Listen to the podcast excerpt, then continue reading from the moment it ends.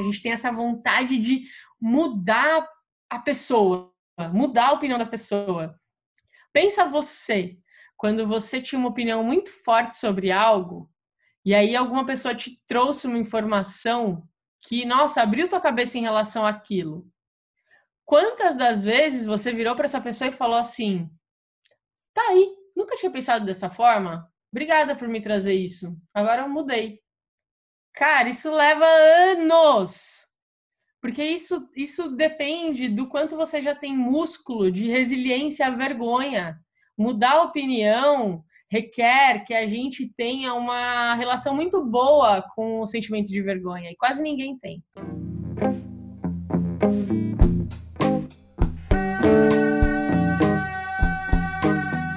Seres de todos os reinos, este é o Coemergência.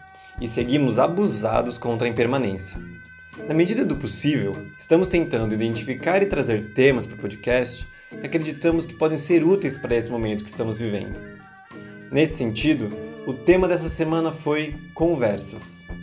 Em um contexto de crise como o que estamos vivendo, quando tudo parece estar mais à flor da pele, quando precisamos de medidas urgentes e rápidas, quando nosso mundo emocional está mais latente, parece ficar ainda mais difícil conversar com quem pensa diferente da gente. E o que dizer então sobre conversar com pessoas que estão defendendo opiniões que parecem ir na direção contrária do que vemos que é necessário fazer agora, tanto no nível mais amplo dos governos quanto no nível individual? Fomos então atrás da querida Carolina Nalon, para ela nos ajudar a seguir melhor nessas conversas. Para quem não a conhece, a Carol é fundadora do Instituto TIE, coach especializado em coaching ontológico e também especializado em comunicação não violenta. Em uma conversa que poderia ter seguido por horas, percorremos muitos temas e muitas dúvidas que estão nos inquietando nos últimos dias. Falamos sobre o que seria a comunicação não violenta e como seus princípios se aplicam ao momento atual. Levantamos exemplos concretos de conversas que tivemos ultimamente e discutimos sobre os processos mais amplos que deveríamos seguir para tentarmos ter uma comunicação mais autêntica com os outros. E, mais do que isso tudo, a Carol nos lembrou de uma coisa que às vezes acabamos perdendo de vista. O ponto todo não é ganhar discussões, mas gerarmos mais conexões uns com os outros. Se essa for a única mensagem que ficar, já valeu. Esperamos que chegue em boa hora aí. Vem com a gente que achamos que esse papo pode ajudar muito. Ah, e sempre bom lembrar, se for viável para você e fizer sentido neste momento, seguimos lá no apoia.se barra coemergência. Um bom papo. Então, estamos no ar, estamos gravando, como diria Daniel Cunha, mais um episódio do, do Coemergência. É, hoje com a querida Carolina Nalon. Então, primeiro, Carol, obrigado é, mais uma vez por é, dar esse tempinho aqui com a gente. Ah, Super feliz. Sou muito assídua do podcast. É uma honra estar aqui com vocês. é, aí, Carol, assim, para a gente começar né, o, o, papo, a gente tem esse costume geralmente de buscar sempre trazer para a primeira pessoa né, tudo que a gente é, reflete ou, ou, traz aqui. A Kaline costuma muito dizer isso, né, de a gente se implicar, assim, né? E a gente viu no seu Instagram há algumas semanas que você escreveu uma carta linda se direcionando para todos nós, assim, que de alguma maneira estamos podendo ficar em casa, parar, refletir, pensar um pouco sobre isso tudo que está acontecendo, né? E antes de a gente entrar nos tantos temas que a gente vai falar hoje, você traz uma pergunta lá que você fala assim: como essa situação está te afetando? E a gente queria ouvir de você também, assim, como que tá te afetando essa situação? Como que tá essa, esse mundo interno no meio disso tudo? Sim. Então, e aí eu acho que é importante dizer quem eu sou nesse, nessa pandemia, né? Porque escrevi a carta falando da pausa e do que a gente pode fazer sobre a, né, nessa pausa. É, só que eu falei desse lugar de alguém que está numa casa, que tem comida, que tem saneamento, né? Que de alguma maneira pode continuar trabalhando. Então, também já deixar claro para todo mundo que for escutar que eu sou uma pessoa que está nessas condições. E eu acho que o que está me atravessando nesse momento, né? Como essa situação está me afetando, é algo que eu acho que eu compartilho com muitas pessoas, assim, tipo É, primeiro que eu passei por fases, então eu acho que num, num primeiro momento teve um, um, estranhamento, assim, como assim? Como assim está acontecendo? Tipo um luto, assim, né? Aquela coisa, e aí logo depois muita preocupação, assim, é, em, em, conversar com as pessoas, em, em falar para mais, né, em, usar assim o meu lugar de, de alguém que tem ali um Instagram e que tem família, que tem amigos para avisar essas pessoas sobre o, o que estava acontecendo, é, trocar com elas. Fiquei muito preocupada assim com a minha minha família. Meu pai está sozinho em São Paulo, ele é total grupo de risco. Minha mãe está sozinha em Portugal tem um irmão que está sozinho em Bauru, é, um irmão que está sozinho em São Paulo, então tudo assim, como é que como é que está todo mundo em relação à saúde, em relação a dinheiro, então sair conversando com todo mundo assim, é, e aí hoje em dia assim eu me vejo é muito interessante assim, eu percebo que eu sou atravessada por muitos sentimentos diferentes, às vezes até que parecem ser contraditórios no intervalo de uma hora, assim, sabe? Então, só que aí dentro dessas condições, eu sou uma pessoa que gosta muito de estudar. Fazia muito tempo que eu queria ter tempo para estar tá estudando. E aí também não estou querendo romantizar assim, ah, seja produtivo nessa pandemia. Não, se você não está sendo produtivo, não seja.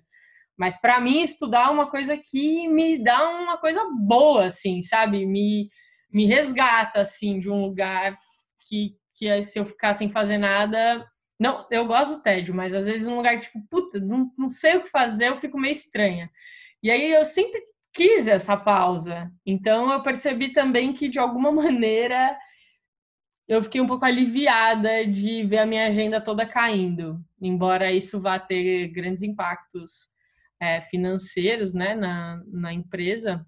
Mas aí eu tô. A partir do momento que eu senti alívio, eu falei, cara, por que, eu tô se sentindo aliviada? Aí eu percebi que eu queria isso, eu queria esse tempo de estudar. E tá sendo muito gostoso estudar. Uhum.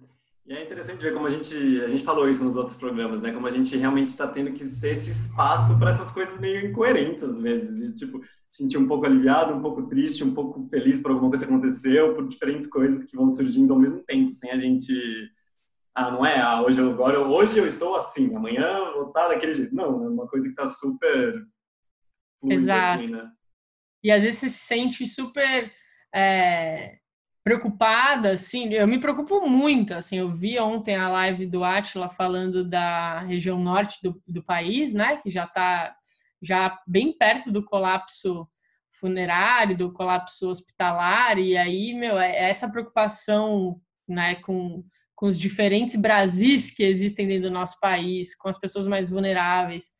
Às vezes eu fico preocupada, impotente, às vezes eu fico preocupada, vamos lá, e dá-lhe doar dinheiro, e dá-lhe falar para as pessoas doarem, e dá-lhe falar alguma coisa, né, para então, acho que é isso. A gente, acho que é igual na, na, na, meditação, né? As coisas vão passando pela gente, às vezes a gente se agarra a alguma coisa, às vezes a gente deixa aí, e às vezes a gente volta e fala, putz, não, isso aqui é bem importante mesmo, deixa eu fazer alguma coisa com isso, né?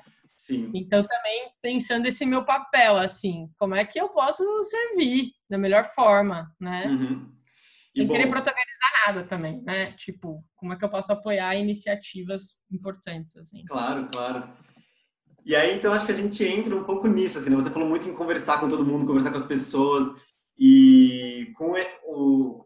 Bom, muito do que a gente quer explorar, assim, ver o que você está refletindo é sobre como esse seu trabalho, né, como com a comunicação não violenta, os princípios da comunicação não violenta, esse modo de, de ter conversas mais autênticas, é, pode nos ajudar no meio disso. E aí, assim, para a gente começar na mesma página, né? Para a gente, porque muitas, é, pode ser que muita gente tenha ouvido esse termo, mas não, não esteja muito familiar com o que está por trás. É, a gente queria só, assim, que você contasse um pouco do, do seu trabalho, comunicação não violenta, e o que, que seria não violenta, na verdade, né? Então, para a gente colocar o que, que é isso que está por trás, para a gente quebrar um pouco desses mitos que podem estar ao redor desse, desse modo de classificar a comunicação. Uhum. É, comunicação não violenta não é para mim, né? Eu, a primeira vez que escutei, achei que é... Eu achei que minha amiga que estava me emprestando o livro estava dando uma indireta, né?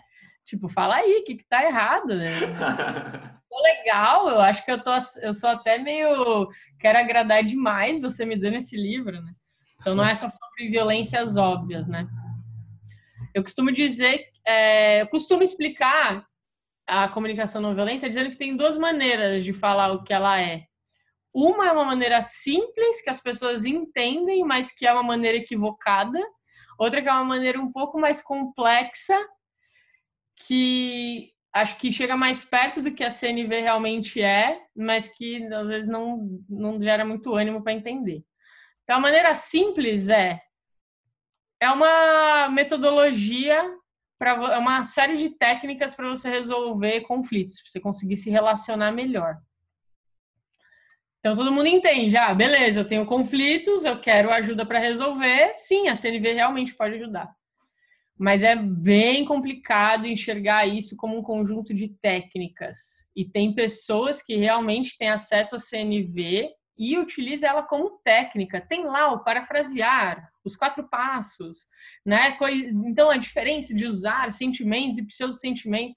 E aí às vezes as pessoas entram numa noia de praticar CNV e esquecem um pouco do porquê que eu quero praticar CNV. O objetivo da CNV é você gerar conexão com as pessoas. O objetivo da CNV não é você praticar a CNV. E aí, então isso leva a gente para a segunda maneira de explicar, que a CNV é uma abordagem, é uma pesquisa sobre o que gera ou não conexão. Então, e aí quando eu falo isso, quem, ah, eu não quero uma abordagem para saber o que gera ou não conexão na minha vida, eu quero resolver conflito, né? Mas ela é de fato isso.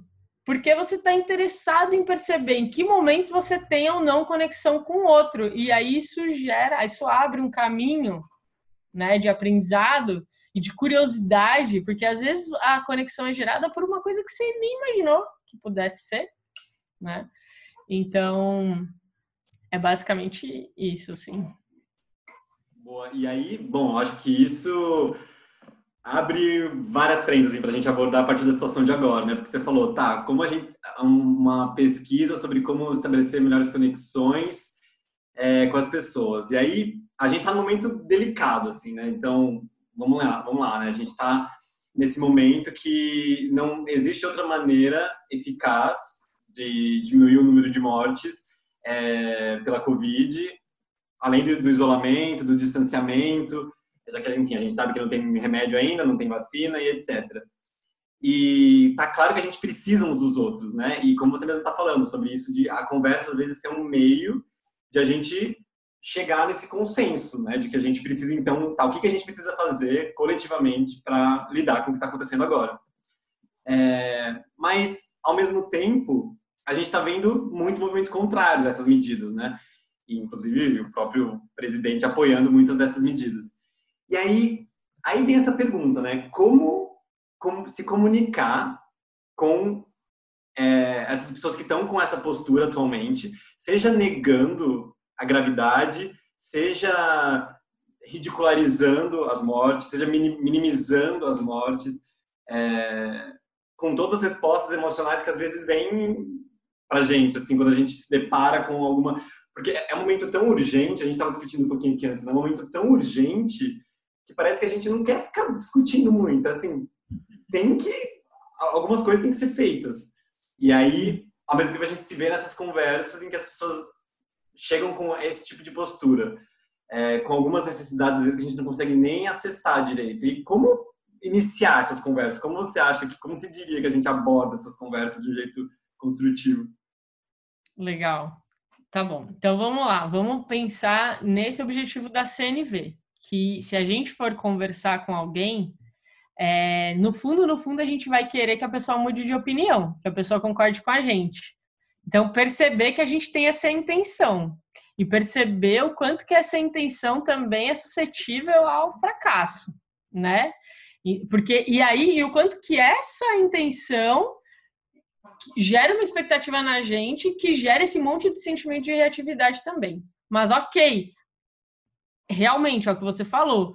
Eu não vou compreender a ponto de não fazer nada, de não conversar, de achar que tá tudo bem Então, faz parte da não violência você é, rejeitar atitudes que podem ferir a vida. E, de fato, até o que a gente sabe hoje, né, se não tem um isolamento é, horizontal, fere a vida de muitos seres humanos no planeta. Mas beleza, então eu entendo que a minha intenção pode ser a de querer fazer o outro concordar e eu, vou tentar lembrar que a intenção é de conectar. Quando eu vejo isso, inevitavelmente eu vou ter um impulso de reatividade e agressão, de falar que a pessoa né, é, o, sei lá, um ignorante, um egoísta, um maluco, sei lá o que você vai pensar. Perceba que esse impulso vem. E de, isso a gente chama de show do lobo na CNV. Eu vejo que é saudável dar vazão para esse impulso de alguma maneira. Eu gosto muito de escrever meus shows do lobo. Então, todos os julgamentos que me vêm na cabeça. Porque isso daí, cara, é um material. Isso daí, se você lapidar depois, você vai encontrar coisas importantes sobre você e até sobre o outro. É, ou então conversar com um amigo que compartilha. Então vamos supor, meu, você tem um tio que toda hora tá no grupo da família falando, né, um monte de, de fake news, né, incentivando, no Brasil não pode parar tal. Só que você sabe que você tem um primo que, que tem valores mais parecidos com o seu. Então, meu, fala com esse primo, meu, preciso falar com você, cara, senão vou explodir lá no grupo com o tio, entendeu? Tipo, cara, como é que pode? E aí percebe que quando você também dá essa vazão, você já vai chegando num lugar de uma regulação emocional, né? É, e principalmente se você olhar para esse show do Lobo e entender quais são as suas necessidades por trás de tudo isso que você está falando. Então, a comunicação não violenta, a empatia com o outro, ela nasce a partir do momento que você consegue ter empatia com você. De você entender as suas necessidades. E aí, logo depois que passa essa coisa do, do impulso de, de reação, você está um pouco mais assim, está né, melhor, está entendendo o que você quer falar, vem um outro impulso que é trazer todos os dados e argumentos que refutam o que a pessoa está falando eu caio muito nisso. É, depois de alguns anos de prática de CNV, eu já consigo não xingar a pessoa, mas eu caio nessa de já querer mandar aquele artigo, negócio que vai refutar, né? Sim, sim. Isso também talvez não ajude, porque no momento que a pessoa está colocando aquilo, é, e dependendo do histórico que você tem aí com esse tio, né? É, não tem conexão entre vocês. Então, você pode falar as coisas mais certas do mundo, assim. Se a pessoa não confia em você, se não tem conexão com ela, ela não vai te escutar. Então a gente tem que dar, a gente tem que pensar assim, cara, o ouvido dessa pessoa tá tampado. Como é que eu destampo? E a gente destampa reconhecendo de onde vem aquilo, por que, que a pessoa acredita naquilo. E é muito louco, porque nesse caso, o que está acontecendo em relação à Covid, nem sempre é assim, mas nesse caso em específico, eu percebo que as necessidades por trás, tanto de quem fala que tem que abrir o país e liberar tudo e o Brasil não pode parar, e quem fala que tem que ficar fechado e tal, são as mesmas. No final das contas, os dois lados querem segurança, apoio, né?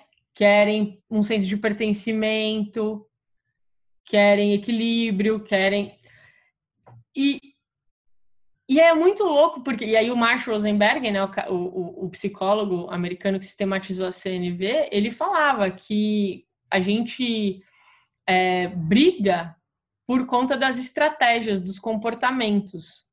Que quando a gente fala em necessidades, ou seja, o que, que pode estar por trás desses comportamentos, a gente consegue se conectar. Então, um, uma, um caminho para a gente começar a nutrir essa conexão é dizer para a pessoa: eu estou percebendo que você está sempre compartilhando isso, que você está realmente muito preocupado com o impacto é, que essa parada vai ter na economia e o quanto que o, o, desemprego pode afetar a vida de milhões de brasileiros. Eu tenho visto você falando que a fome também mata, que a depressão mata, pode matar tanto quanto o Covid. Então, imagino que você esteja preocupado com isso é, é por isso que você está compartilhando isso. E aí, melhor ainda, né? Se você mandar isso, você ligar pro seu tio, né? Eu sou super a favor. Assim. As pessoas sempre falam assim, Carol, como discutir melhor no WhatsApp? Aí eu falo assim, mas por que, que a gente não conversa sobre por que, que a gente tem que discutir no WhatsApp? O WhatsApp não é uma boa ferramenta. Não é. A gente devia questionar o WhatsApp em primeiro lugar. Mas então, esse é o caminho de então reconhecer quais podem ser as necessidades da pessoa, tentar entender por que, que ela tem aquela opinião. A partir do momento que ela começar a se sentir escutada por você, você começa a aumentar a sua chance dela querer te escutar depois. É muito difícil a gente escutar, a gente dar valor assim para algo, para alguma informação que alguém traga para a gente, se a gente não confia nessa pessoa. E a escuta, a abertura é um bom caminho para gerar essa confiança. E aí muitas pessoas falam assim, cara, mas aí Aí eu vou ser muito mole, né? Eu vou estar tá entendendo a pessoa ali, mas que ela tá falando um absurdo, não dá, a gente tem Tudo bem, mas reconhecer a necessidade não quer dizer que você concorde. Mas é uma maneira de gerar conexão. E se você sentir que essa conexão aconteceu, aí você fala o que você quer falar. Né? E claro, você pode falar o que, você, o que você quiser também, mesmo que a conexão não tenha acontecido, na expectativa de que talvez ela leia o link que você vai mandar depois, e talvez ela leia mesmo, mas as chances são maiores se você fala antes. E principalmente se você demonstrar, cara, assim como você, eu realmente me preocupo com tudo isso também. E eu percebo que então as preocupações são as mesmas, os valores, as necessidades que a gente se importa são as mesmas mas a gente discorda na estratégia. E eu queria muito ter a possibilidade assim da gente conversar sobriamente sobre essas estratégias. Porque eu estou vendo umas outras, umas outras fontes de informação aqui. E eu vejo que você é uma pessoa que está compartilhando bastante coisas, né? Então acho que você está aberto a entender, a, a, ter mais opiniões sobre o tema. E eu estou aberta também a saber mais sobre o que você sabe. Porque uma coisa importante também sobre essa pandemia, gente, é que a gente está aprendendo conforme ela anda. Né? Sim, sim. Eu estou acompanhando o, o Atila mais do que qualquer pessoa. O Atila é a Marina, né? O biólogo. E ele fala, economistas, falem aí o que, que vocês sugerem para o impacto econômico. E eu, Carol, ainda não estou seguindo nenhum economista que está falando dos impactos na economia e como é que a gente pode mitigá-los, sabe? Então, eu tenho interesse em conversar com pessoas que também vão trazer essa sobriedade para a conversa e me abrir os olhos, porque de fato é esse impacto econômico? O que a gente pode fazer? Então, maravilhoso quando a gente consegue chegar num ponto que os dois lados têm uma humildade, que é uma humildade que todo mundo deveria estar tendo no momento, de saber o tanto que a gente não sabe, né? E aí vem os argumentos também. Então, qualquer discussão polêmica, ela não vive só da comunicação não violenta. A comunicação não violenta é tipo a enzima que vai fazer com que possa existir conexão entre essas duas pessoas. Depois precisam entrar os argumentos também nessa conversa para a gente enriquecer a nossa perspectiva em relação ao que a gente está conversando, né? E aí, se a gente sentir que deu uma faísca de novo, a gente pode recorrer a CNV e essa coisa de entender as necessidades, assim, é, é muito louco, porque eu sempre que falo com jornalista, assim, eles sempre pedem, dá uma dica então para conversar. E é super difícil, né? Às vezes eu falo por oito horas num curso, eu falo, cara, será que fica bem o que eu queria dizer? Mas a dica, assim, é pelo menos você tentar checar. Então você está falando isso por conta disso? Você está falando isso porque isso é importante para você? Que, que você entendeu do que eu te disse? Então, tenta fazer essas checagens ao longo da conversa, já é uma maneira de ir é, verificando a qualidade da conexão, sabe? E eu acho que é, isso é para conversar com qualquer pessoa que pensa diferente de você, não só para quem. É, para esse momento de agora, né? De conversar sobre a Covid. Então, perceber o impulso fazer esse show do lobo de uma maneira mais saudável, lembrar que o outro não vai escutar se ele não tiver com o ouvido destampado, me esticar até o outro, tentar entender porque ele tem esse ponto de vista, falando para ele, reconhecendo, dando abertura para ele falar mais, checando se você entendeu, falar se é o caso de vocês compartilharem as mesmas necessidades, as mesmas preocupações, deixar claro isso e aí falar do porquê que você acha que é, a estratégia deveria ser diferente né? E eu acho que toda boa discussão você sai dela é, sabendo que você tem que aprender mais sobre algum assunto. É, eu fico ouvindo você falar, Carol, e assim, eu, eu, eu tenho uma afinidade com a comunicação não violenta, já participei de alguns grupos, e eu, eu fico sentindo muito desafio de ter esse lugar de escuta no momento que está todo mundo muito à flor da pele, né? Então, é, convidar ou, ou, se colocar no lugar desse para ouvir o outro, né? para investigar o que está acontecendo um com o outro, é, sem sem esse reconhecimento do que está acontecendo comigo, né, até para eu dar conta do que surge, é, é, é, bem, é bem difícil, assim, porque é como se, se o outro se mexesse um pouquinho mais, já pisou no meu pé. Então, é muito fácil a gente sair desse lugar da escuta, de investigação, porque é como se o que aquela pessoa pode falar, vamos ver, pegar o exemplo, que a, a, a gente está no emergência especial coronavírus, né? Então, isso pode servir para várias situações, mas a gente está contemplando muito esse cenário. Então, na medida que eu, que eu entendo e reconheço a, a necessidade e a seriedade do isolamento e vejo um movimento político, né, empresarial, pessoas indo na rua, é, é, reivindicando a, a, abertura do comércio, né, das escolas e tal, a sensação que eu tenho é que isso me ofende. Né? Então, assim, isso vem meio como uma ofensa, porque é como se contrariasse algo que, dentro de um consenso de um grupo, isso é inadmissível, né? Para aquele mesmo grupo que que está reivindicando a, a reabertura, o fim do isolamento e tal, é inadmissível esse fechamento, digamos, isolamento que é inadmissível. Aí, quando você está falando, eu fico pensando se é possível, diante dessa, dessa, dessa, dessa, desse cenário, a gente dar conta das necessidades das pessoas, né, das nossas necessidades, as minhas e as desses outros, como eu dei um exemplo agora, sem que as estratégias que cada um utiliza se, utilize se sobreponham às estratégias do outro dentro da sua experiência, né, que você trabalha, que você atua, você vê que é possível encontrar esse lugar? Então, eu dei um exemplo pensando num você numa conversa com um tio, né? Agora é muito diferente, por exemplo, se você fosse conversar diretamente com o Bolsonaro, se você fosse conversar diretamente com quem estava nas manifestações. E até com o seu posicionamento, do que você compartilha. Então, nem todos os momentos são momentos de diálogo e nem todas as pessoas estão dispostas a dialogar. Às vezes, às vezes eles não, e às vezes a gente também não, porque é isso a gente se sente, se sente extremamente ofendido, né? É, então, acho que tem muitas coisas que a gente pode fazer que não seja o diálogo. Tipo, qual é o seu posicionamento dia a dia das coisas que você compartilha, né? Que informações você traz para as pessoas que estão mais alinhadas com seus valores e que te fazem bem.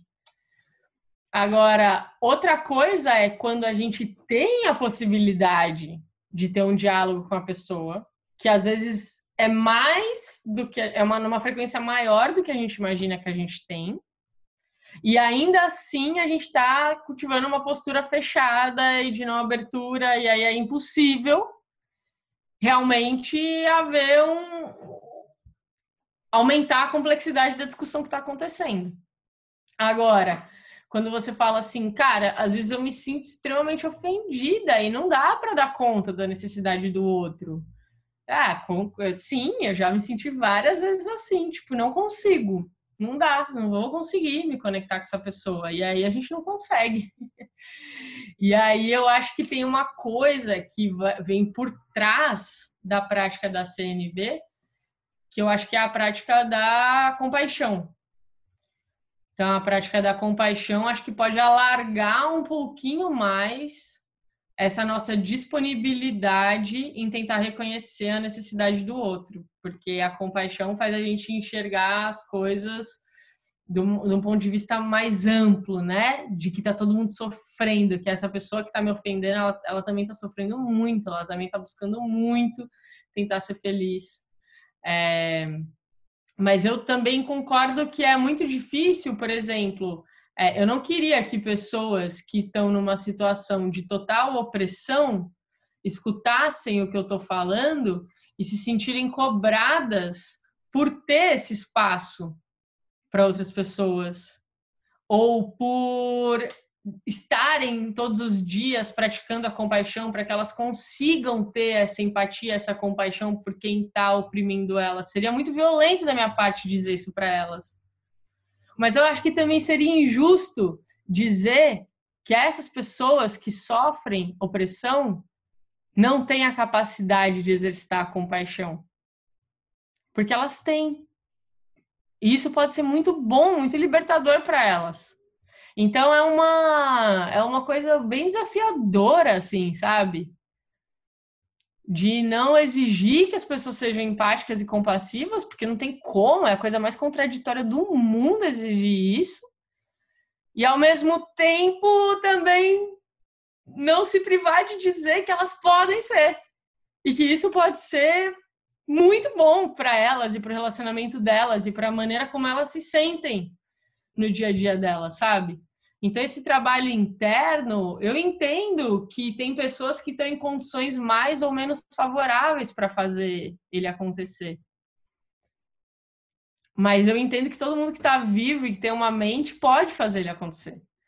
Então, é, é, é muito delicado falar sobre isso, né, Cá? Assim, é, e, e, aí eu entendo, se você não está com condições de ter empatia, eu já passei por isso também, Aí eu, porque eu acho que eu carrego comigo um tanto de privilégios, eu penso, tá, mas eu quero cada vez mais caminhar na minha vida para um lugar onde eu tenha condições, né?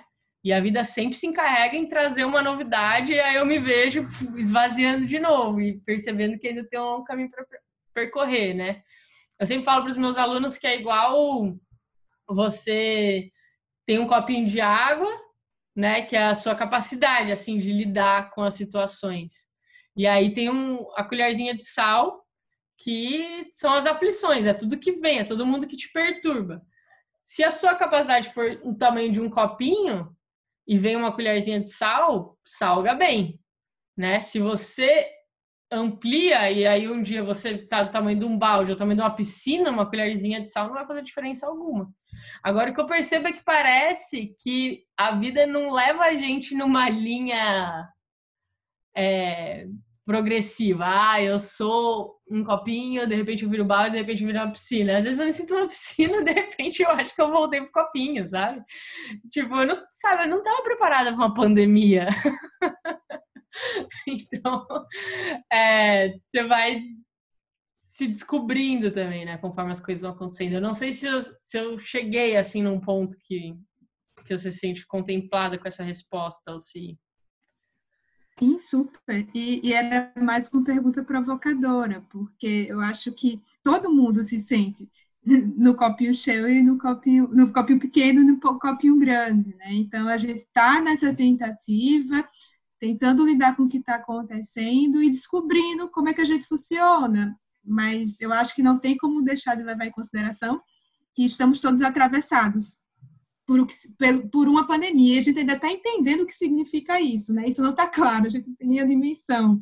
Mesmo que a gente já esteja, de alguma maneira, entendendo que o isolamento, que as coisas estão mudando, né? Minha vida mudou significativamente desde que a pandemia chegou ao Brasil mas isso ainda está se encaixando né, na, é, na, nossa vida. A gente vai descobrir isso no, no passar do tempo.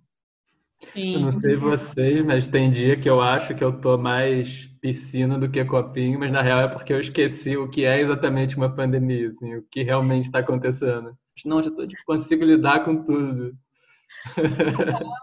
total, sim, com certeza. Aquele dia que você acordou e foi lavar a louça, depois foi cuidar de arrumar a casa, você fala, nossa, tipo. Dia normal, né? né?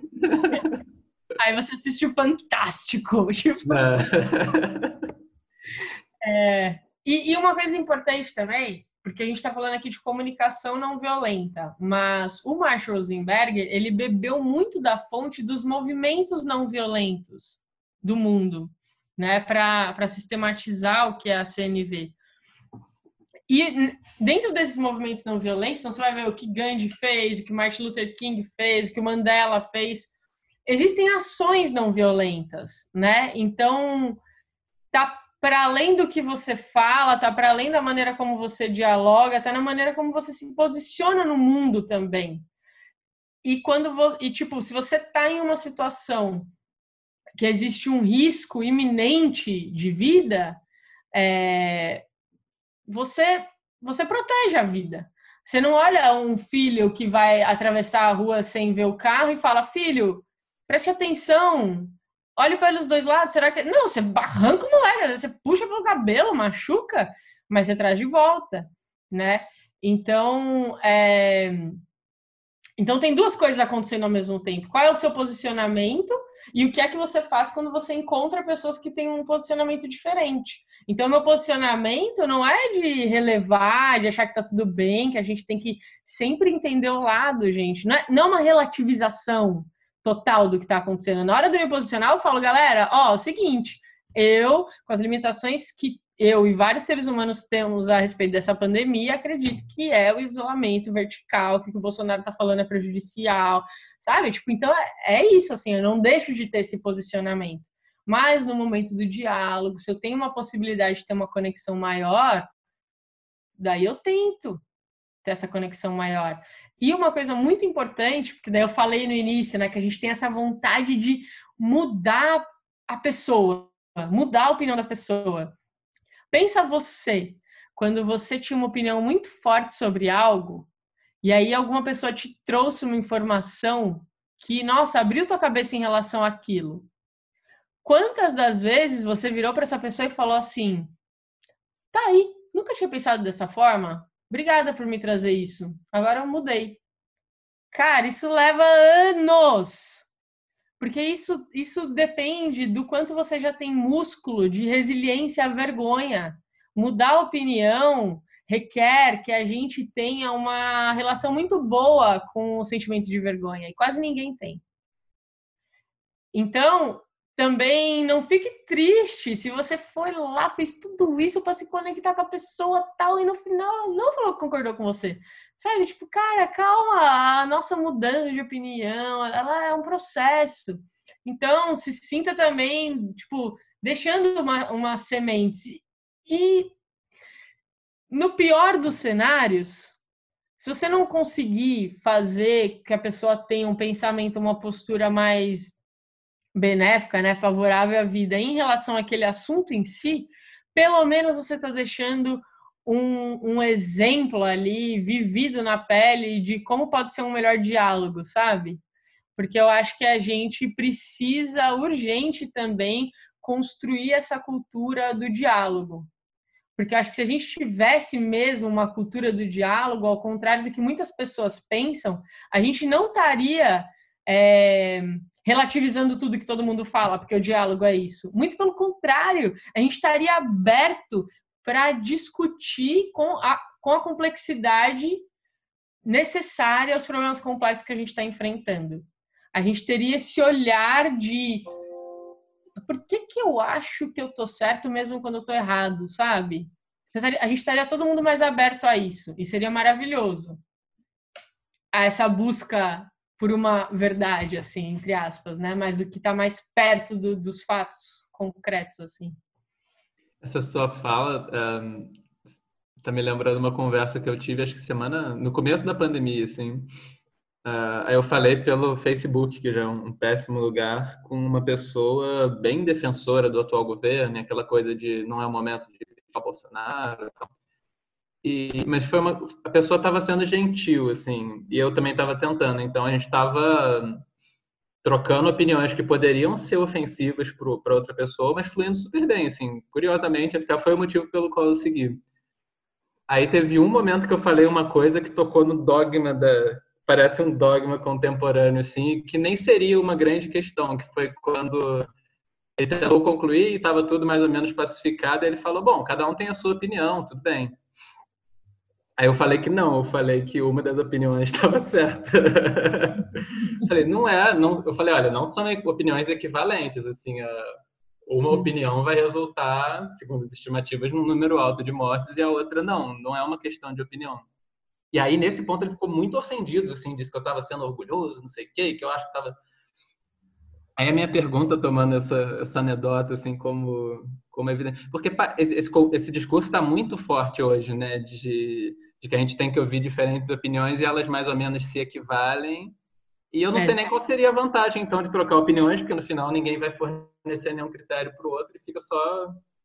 Eu gosto de azul, você gosta de verde, é mais ou menos igual, né? Sim, sim. E... Então, é, pós-verdade, né, Marcos? É a época da pós-verdade. Se antes era penso, logo existo, agora é acredito, logo estou certo. Né? Aí, é, eu tenho tentado formular isso assim. É, existem muitas perspectivas válidas sobre a realidade, mas para ela ser uma perspectiva sobre a realidade, ela tem que de fato tratar da realidade, né? Não basta ser uma opinião não embasada em algum tipo de, de evidência, de dados, enfim, coisas do tipo. Então, quer dizer, no nível político tem esse caso óbvio, assim, que a própria estratégia do presidente, se a gente olhar, ele foi eleito produzindo narrativas, né? Então, ele está tentando reagir a uma pandemia produzindo novas narrativas e tumult, usando do, de WhatsApp, de redes sociais, para como se fosse alguém gritando do lado quando a gente tenta conversar sério, assim, para tumultuar a possibilidade de conversa. Então, é esse padrão de não olhar para a realidade, de tentar lidar com, com a realidade. Ou eu consigo imaginar, enfim, numa briga de casal, por exemplo, também esse mesmo problema de uh, se uma pessoa está tendo um comportamento complicado, isso é um pouco do que você já cobriu, né? Uh, como lidar com o fato de que as pessoas vão ter perspectivas diferentes, mas não necessariamente elas têm a mesma qualidade epistêmica? Sim. É, então, mas é isso que tira a gente do sério, né? Não. É, é, e, é, e é muito louco, porque, é, como você disse, o, o Bolsonaro se elegeu com essa lógica, e ele fez com que essa lógica se tornasse muito comum, muito usada. E é o mais doido é que daí, mesmo nós, que sabemos que é um problema que exige, exige uma complexidade maior, a gente acaba flertando com, com a possibilidade de ter a mesma dinâmica deles para responder, né? Então, por exemplo, você falou que essa perspectiva é certa e ponto. É, você tem razão, ao mesmo tempo, olha o que gerou. Então, isso é uma coisa bem interessante dentro da comunicação não violenta, porque às vezes as pessoas falam assim: ah, mas tem todas essa, essas diretrizes aí, essas diferenciações da CNV, então elas acham que assim, ah, tem coisas que eu posso e não posso falar. Não, você pode falar tudo, a CNV não está falando que você não pode falar alguma coisa, mas tudo que você fala tem uma consequência, né?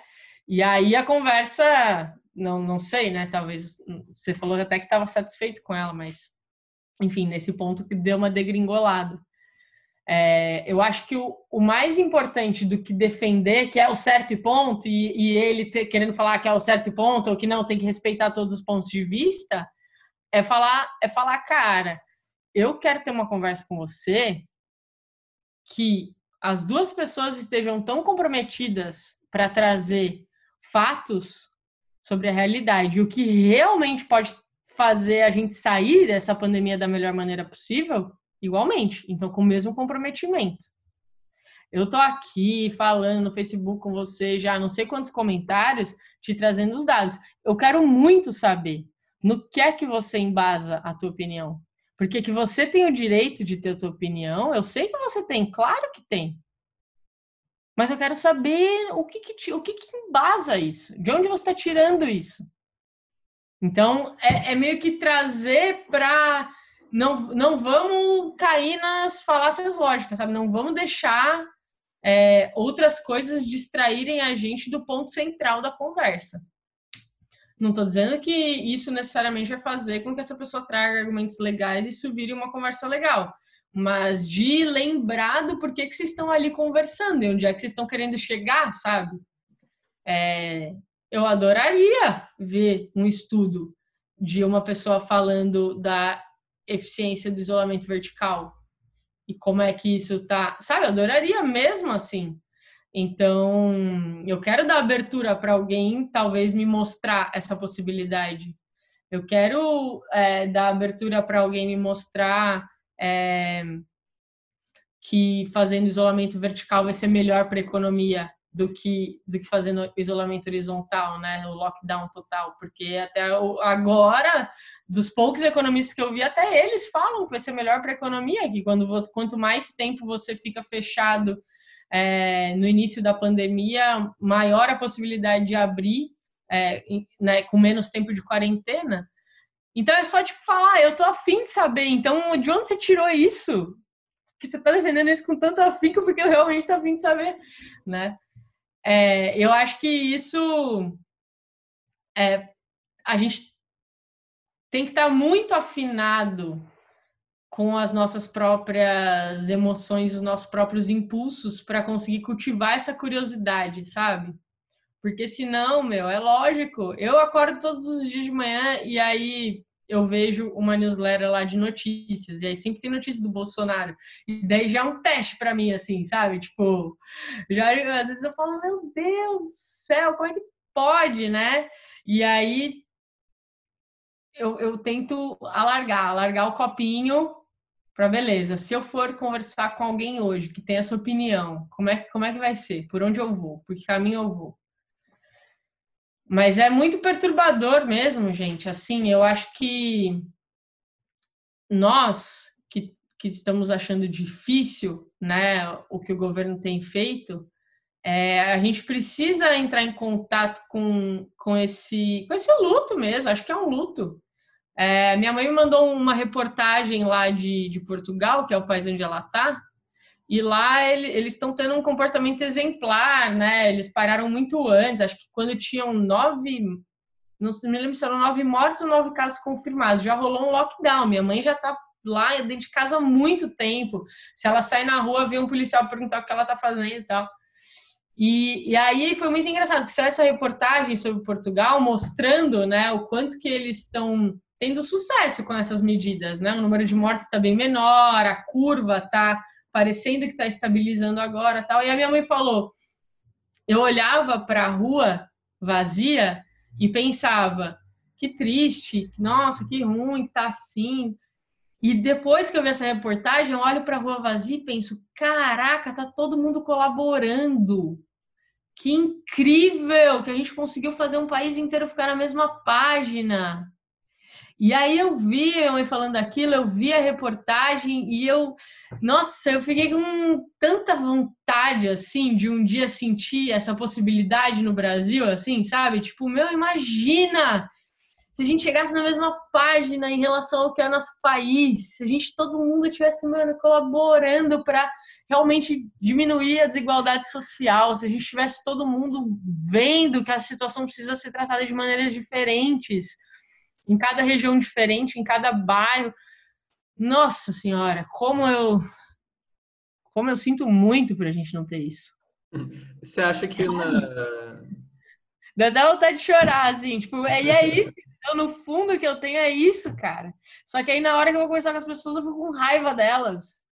Só que eu queria que essa pessoa também não morresse, sabe? Que merda, cara. Tipo assim, pouco, sabe? Deixar isso pegar em você, assim. É. E o que seria necessário, assim, pensando de cima para baixo mesmo, incluindo todas as esferas do governo e divulgação científica, assim, uh, para assim, para produzir de fato uma, uma, esse impulso de colaboração nas pessoas? Uhum. Olha, Marcos, eu, eu não sei se eu tenho assim todo o gabarito que precisa para falar de uma esfera de né, tão grande. Espero um dia ter, porque eu espero que um dia meu trabalho possa contribuir de uma maneira bem ampla assim. Mas vendo que outros países que estão conseguindo é, né, ter essa colaboração estão fazendo, ter os líderes do governo alinhados ajuda bastante, né?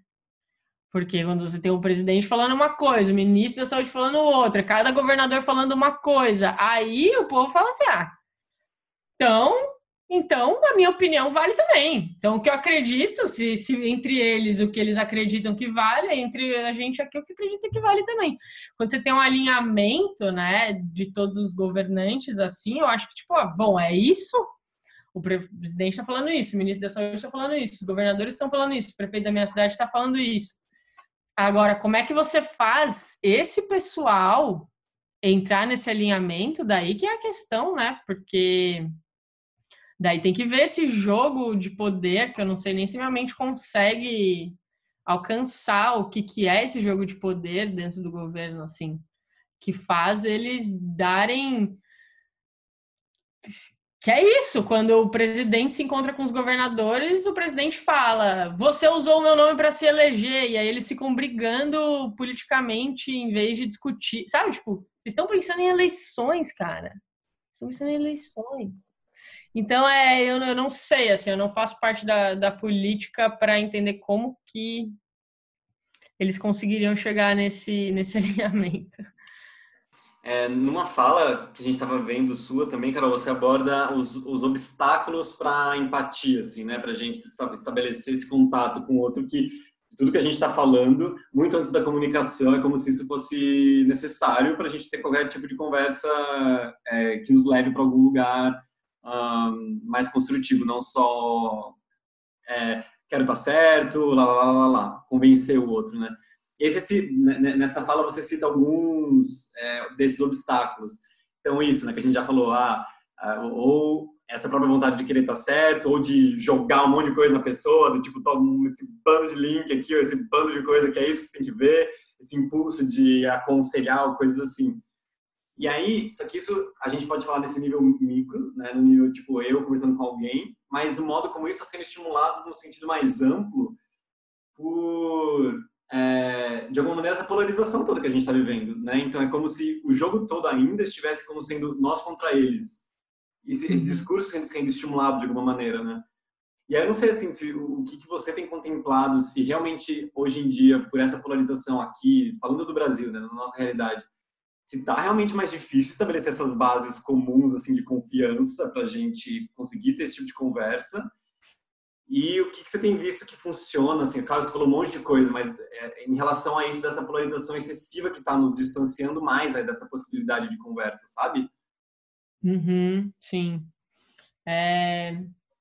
Então, sem dúvidas, porque eu acho que o que a gente está sentindo desde as eleições, né, é que agora sim eu conheço essa pessoa como ela teve essa opinião o tempo todo e eu não sabia isso dela. E aí é uma. E aí dá uma frustração, um negócio, uma sensação de não pertencimento, mas como assim, né? E aí essa, essa surpresa e até esse equívoco de achar que, ah, agora sim eu conheci essa pessoa, só porque ela tem um valor absolutamente discrepante do seu, não é por conta disso que agora você conhece a pessoa, né? Essa pessoa continua sendo mais do que esse valor, mais do que essa opinião, mas esse impacto faz a gente reduzir ainda mais. Então, tudo que reduz a visão que a gente tem do outro, ou a possibilidade do que ele de fato é, é um obstáculo para a empatia. Quando a gente consegue alargar o que o outro pode ser, aumenta a nossa chance de, de empatia. Então, eu acho que é dessa maneira que essa polarização é, impacta. E eu não, eu não sei se a gente pode voltar um pouco, eu, eu nem sei se funciona assim, se eu poderia voltar a pergunta para você. é. Porque eu acho que eu não soube responder o que o Marcos me perguntou, e eu acho que é uma pergunta muito boa. O que será que num nível maior, né, de do governo, assim, poderia fazer o, o país colaborar mais, assim. Depois eu fiquei aqui pensando, cara, é, a gente mesmo não cobra desse alinhamento, né? A gente devia ligar lá a TV Senado ou a TV da Câmara lá e ver eles discutindo e falar, e todo mundo falar, gente, olha só, eu te elegi, mas não é para vocês ficarem conversando dessa maneira, não, viu? A gente não tá gostando. Vocês não, não escutam, é uma, é uma loucura o que vocês fazem aí nas assembleias de vocês. A gente, como população, acha que é uma tremenda falta de respeito vocês debaterem assuntos tão caros pra gente dessa maneira que vocês debatem.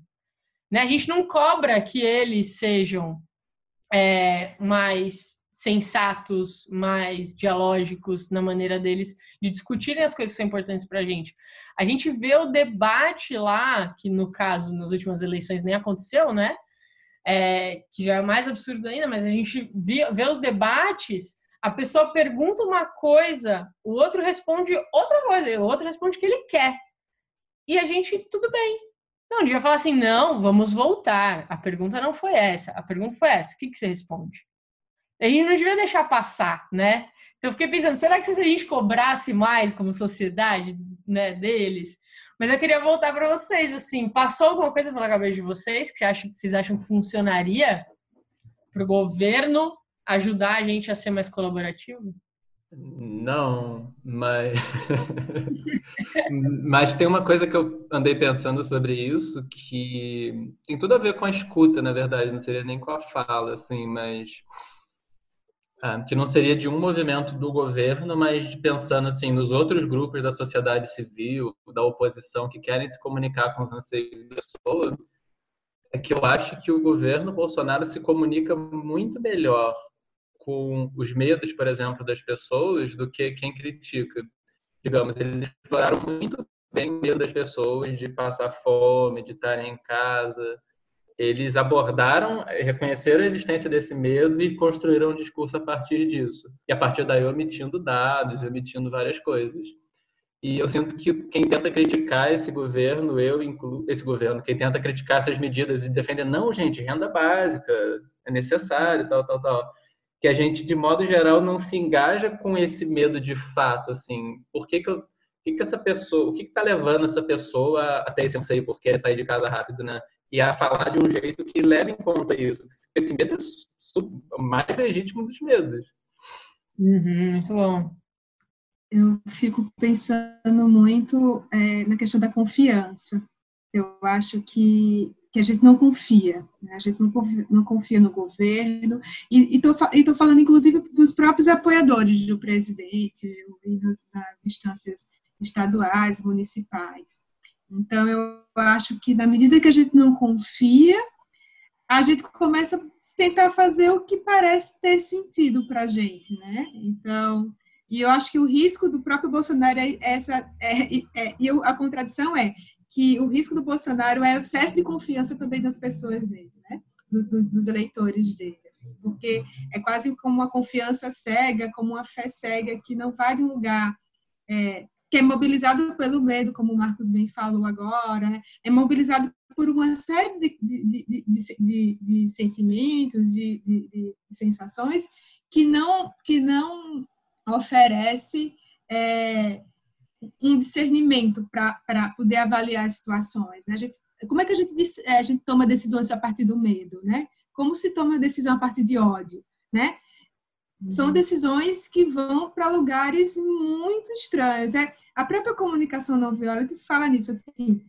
Vamos, vamos parar, vamos fazer o show do lobo, vamos descarregar um pouco para depois a gente pensar como vai ter aquela conversa difícil, como vai tomar decisões mais que gera impacto, né? Ou, ah, vou pedir demissão, vou falar com o meu chefe, enfim, das coisas menores, entre aspas, menores, que são, são muito importantes para quem está vivendo, é, para as coisas maiores e que vão afetar a vida de mais pessoas, né?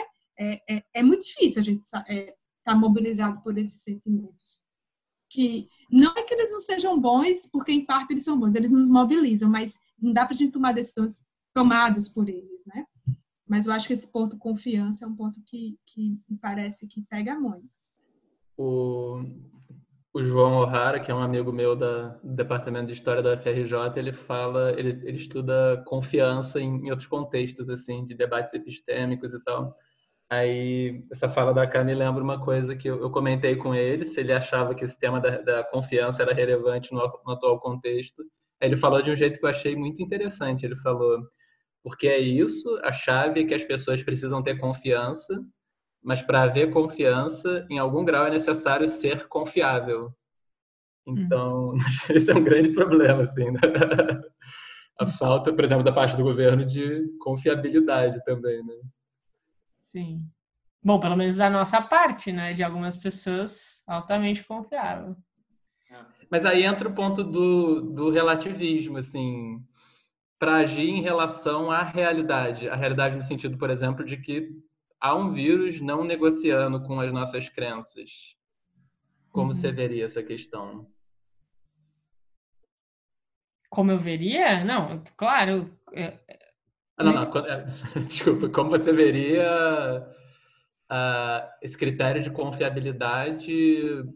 Uh, como pensar isso sem cair de volta num relativismo? Não, eu disse que para a gente, que você falou da pessoa, não é só a confiança, a pessoa ser confiável, né? Então, para a gente, o governo atual não é confiável, mas para muitas pessoas ele é. E, e isso também é um fato. Né? Isso também é uma realidade. E aí eu posso trabalhar em cima dessa realidade também.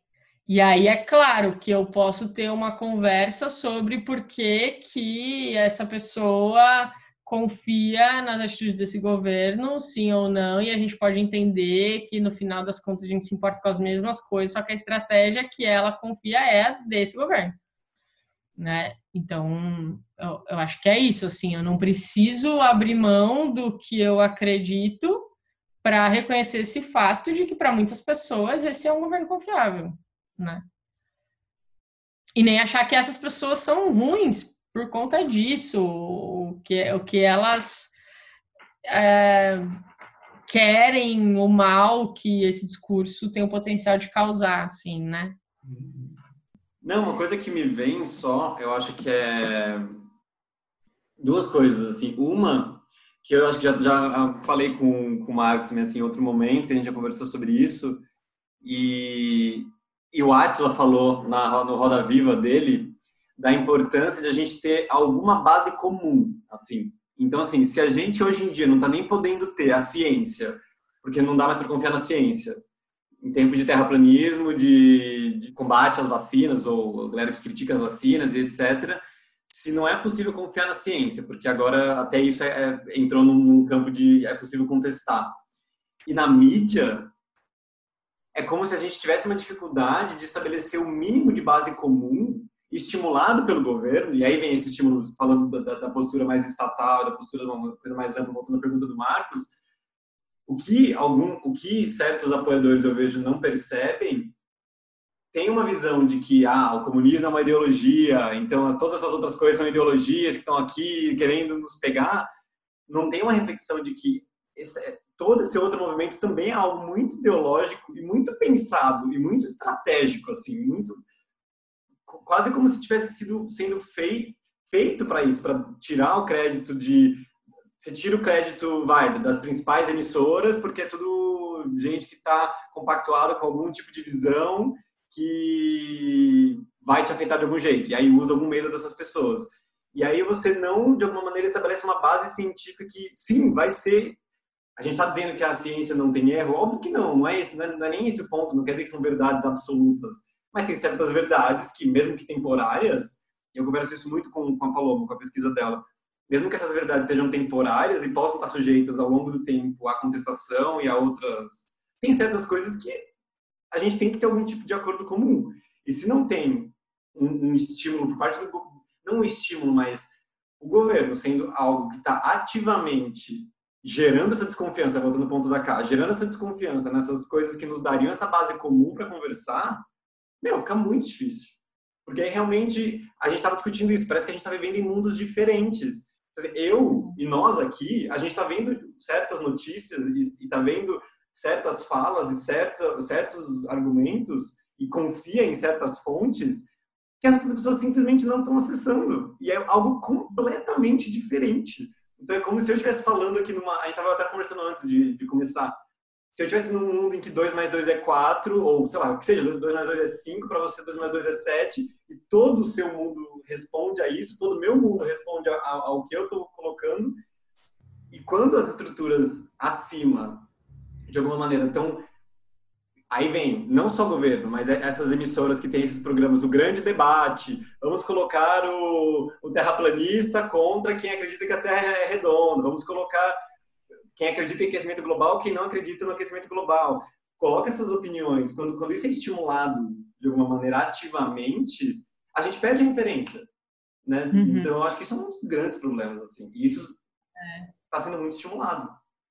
E eu acho que também é, de, né, vai de encontro com o que você está falando, o, o mundo ele está com um grau de complexidade muito maior do que há alguns anos atrás. E esse grau de complexidade aumenta, aumenta, aumenta. E, e eu percebo que, de alguma maneira, no discurso é, dessa, das pessoas mais conservadoras, existe uma simplicidade e, e, e, um monte de falácia lógica mesmo. Ó, se tem isso, então é isso. Se tá, ó, tem duas pessoas que se recuperaram de Covid e elas tomaram cloroquina. Então a cloroquina é, que é boa, vai salvar. E aí você tem que. Como é, aí a pessoa fala, aí, ó, mas curou, e curou mesmo. Mas qual é a como é que você explica o método científico de como é que um estudo para comprovar a eficácia da cloroquina, entendeu? Aí leva tempo, aí tem que falar da complexidade, tem que falar de método científico. E aí é, aí é difícil. E aí, putz, cara, você quer, você quer a complexidade, a incerteza, o aprendizado, a lidar com a dúvida, com o paradoxo, ou você quer algo simples e certo? Ah, eu, eu prefiro, vou te falar que eu prefiro o simples e o certo, com certeza. Né? Então, é isso, as pessoas vão escolher esse caminho. Agora, como é que a gente vai conseguir traduzir essa complexidade de uma maneira mais simples? E como é que a gente vai conseguir fazer as pessoas finalmente lidarem com a coisa mais óbvia da vida, que é a incerteza, né? quererem parar de buscar essas certezas absolutas, essas coisas.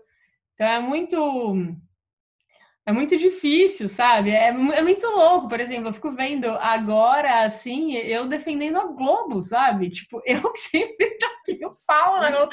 Aí como é que você explica pra pessoa? Ela tá certa de falar pra mim que eu não devo confiar na Globo, porque eu sempre falei isso, sabe?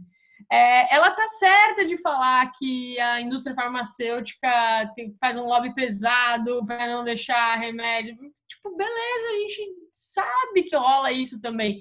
Mas como é que a gente agora consegue falar sim, isso e, e também isso e também isso? Né? Como é que eu, eu não paro aqui, no raso? Né? Então eu acho que é isso, cara, de cultivar da gente pegar gosto por colocar mais camadas nas conversas. E o mais doido é, às vezes, a gente achar que o nosso tio do WhatsApp não quer ter essa conversa. Porque ele é uma máquina de fake news. Né? E, e é mesmo, tipo, tem pesquisa mostrando isso, assim, é, as pessoas com mais de 60 anos compartilham até 15 vezes mais fake news do que os mais jovens. É, mas aí você vai lá e conversa com essa pessoa e você vê que ela está disposta. Então, eu tenho pensado, às vezes pode ser um pouco difícil, é, desafiador, mas às vezes pode ser interessante também. E, e eu queria, gente, como é, para mim é muito importante. Então, vocês estão vendo, a gente está falando de CNV, ao mesmo tempo eu estou super me posicionando, tá super claro que eu sou contra o que o governo está propondo, que eu não votei para esse governo estar no poder hoje. E muita gente, inclusive desde as eleições, olha para mim e fala: "Cara, como pode uma facilitadora de comunicação não violenta falar isso?" Como se esse meu posicionamento fosse uma uma agressão, né? é, e fosse contra até os princípios da comunicação não violenta. Então, só ressaltando o que a gente está falando aqui, a, a, comunicação não violenta, ela sempre vai, ela sempre vai rejeitar e denunciar qualquer tipo de discriminação e violência. Ela sempre vai defender de uma maneira, é, ela não vai colaborar com práticas não violentas, com práticas que não favorecem a vida. Então, hoje, tendo as informações que eu sei, a gente sabe que a melhor forma de proteger as vidas e também a economia é mantendo isolamento horizontal. Então, é por isso que eu estou defendendo é, esse posicionamento. Se eu tivesse dizendo que todo mundo que defende o, o isolamento vertical ou a liberação total das atividades fossem, sei lá, malucos, idiotas, imbecis, aí sim vocês poderiam estar questionando a minha coerência em relação à comunicação não violenta. Mas não é isso que eu estou falando. Eu estou falando que eu, inclusive, compreendo que a gente compartilha necessidades em comum.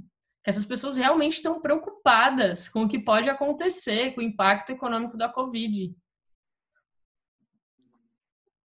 Então, as pessoas podem não gostar de mim, achar que ah, é aquela menina lá de CNV que tá com o Bolsonaro e não gostar de mim, ok, um gosto pessoal. Mas elas não podem falar que eu estou sendo incoerente em relação à comunicação não violenta. Para ficar bem claro aqui que a comunicação não violenta não vai ser relativizar esse tipo de, de ponto, sabe? Eu acho importante é, falar isso porque há uma confusão, inclusive, do próprio termo, né? Que o não violento parece que é um ser passivo, neutro, que aceita tudo e todos, né? Ah. E, e, não, não se trata disso. Realmente é um conceito difícil de se compreender, inclusive gera uma série de rejeições ou preconceitos a priori do que significa comunicação não violenta, mas tem muito mais a ver com isso que você acabou de falar, de se posicionar, de cuidar da vida do outro e da nossa também, né? E, e, respeitar nossas necessidades e a do outro. Exato, exato. E aí é, é meio isso, assim. Então, se uma pessoa é ciumenta, você não, não vai combater o ciumento, você vai olhar para os ciúmes, né? Então é isso, a pessoa tem essa posição.